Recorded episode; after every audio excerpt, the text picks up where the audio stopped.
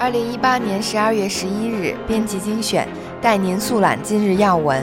今天的头条新闻有：法国之声前途未卜，英首相推迟脱欧协议草案议会投票。英国首相特蕾莎梅周一突然宣布推迟原定于当日时间周二举行的脱欧协议草案议会投票。他表示，该协议可能将以相当大的差距被反对派议员否决。而就在当天早些时候，欧洲法院裁定，在欧盟其他二十七个成员国没有同意的情况下，英方可以单方面撤销退出欧盟的决定。心头壳，马克宏灭火黄背心，电视宣布即刻加薪一百欧元。神隐一周的法国总统马克宏终于露面，十日现身电视讲话，宣布及时加薪政策。下月起，每月领取最低工资的劳工将加薪一百欧元，而领退休金者则获减税优待。不过，提到备受争议的富人税，仍然拒绝恢复。法国媒体指，马克宏面对连续四周的黄背心运动，让步却不屈服。法国之声：日本第三季 GDP 萎缩幅度创四年来最大，预告全球经济下滑。路透社东京电稿引述日本政府十日公布的数据显示，日本经济在第三季萎缩幅度为二零一四年以来最为严重，资本支出下降。报道称，这令人担忧，依赖出口的日本经济面临全球贸易摩擦的威胁。还有分析说，在当前世界经济增长速度放缓的情况下，来自日本的最新消息再次打。及了人们对于经济复苏的信心。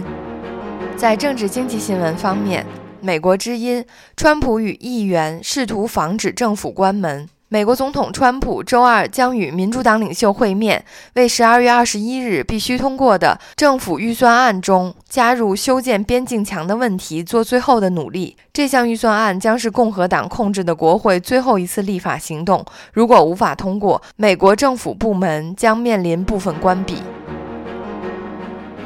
华尔街日报》：美国持续数年的打压华为行动提速。华为首席财务长孟晚舟本月被逮捕，是美国一项已持续十余年行动的最新举措。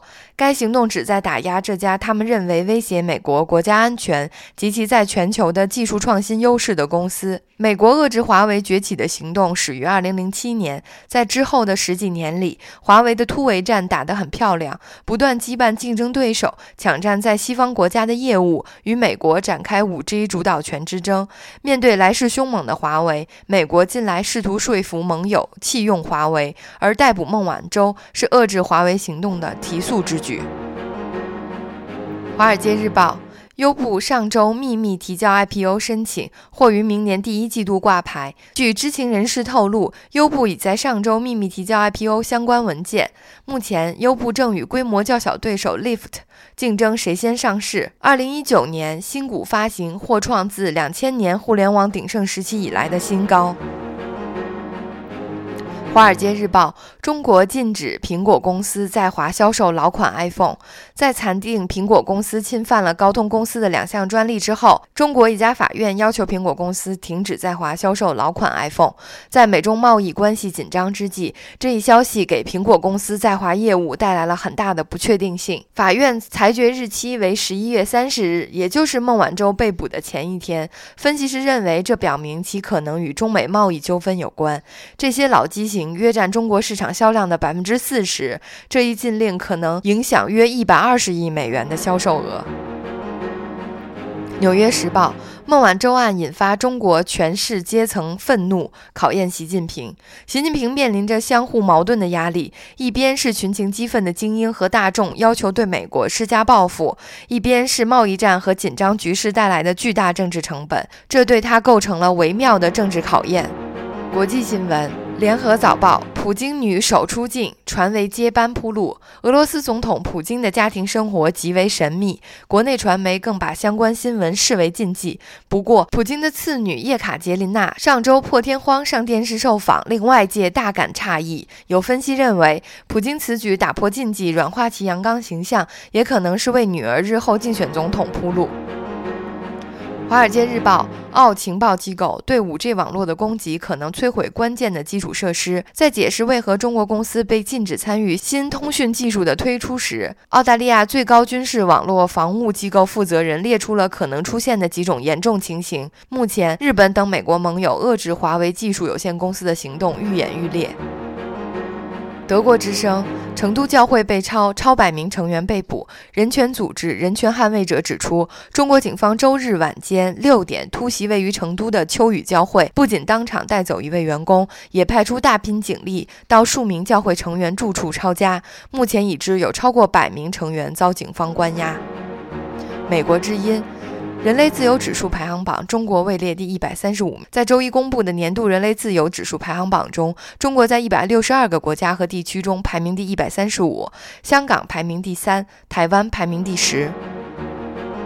《华尔街日报》：美国检方很快将决定是否就强奸指控起诉刘强东。美国检方很快将决定是否以性侵一名女大学生为由起诉中国亿万富豪刘强东。此案可能会让两人对簿公堂。法国之声十年验证，中共政治越倒退，零八宪章越光辉。今天是联合国世界人权宣言签署第七十周年，也是已故诺贝尔和平奖得主刘晓波等发起零八宪章发布十周年。香港和海外皆有民众聚会纪念，包括香港支联会及纽约民运团体等。他们呼吁人们勿忘宪章精神，继承刘晓波遗志，为中国早日实现民主宪政而努力。美国之音。香港各界关注孟晚舟护照风波，质疑特区护照被滥发。中国科技公司华为副董事长孟晚舟因涉嫌违反美国对伊朗的制裁令，最近在加拿大被拘捕，更被揭发持有三本香港特区护照，也被指不是使用最新一本香港特区护照出入境。孟晚舟护照风波持续引发香港各界关注。美国之音：台湾涉恐留学生将被遣返，终生不得入境美国。留美台湾学生孙安佐将于周二遣返台湾。他今年三月涉嫌发布恐怖袭击言论和非法持有枪支弹药，在美国被逮捕。在孙安佐被关押八个月后，法官裁定其立即离境，并终生不得返回美国。心头壳绿营找他谈白绿合作，柯批谁讲才算话？我搞不清楚。台北市第二选区士林大同立委补选下个月二十七日举行，台北市长柯文哲究竟是否要推派柯家军出征，还是要与民进党合作，始终是个未知数。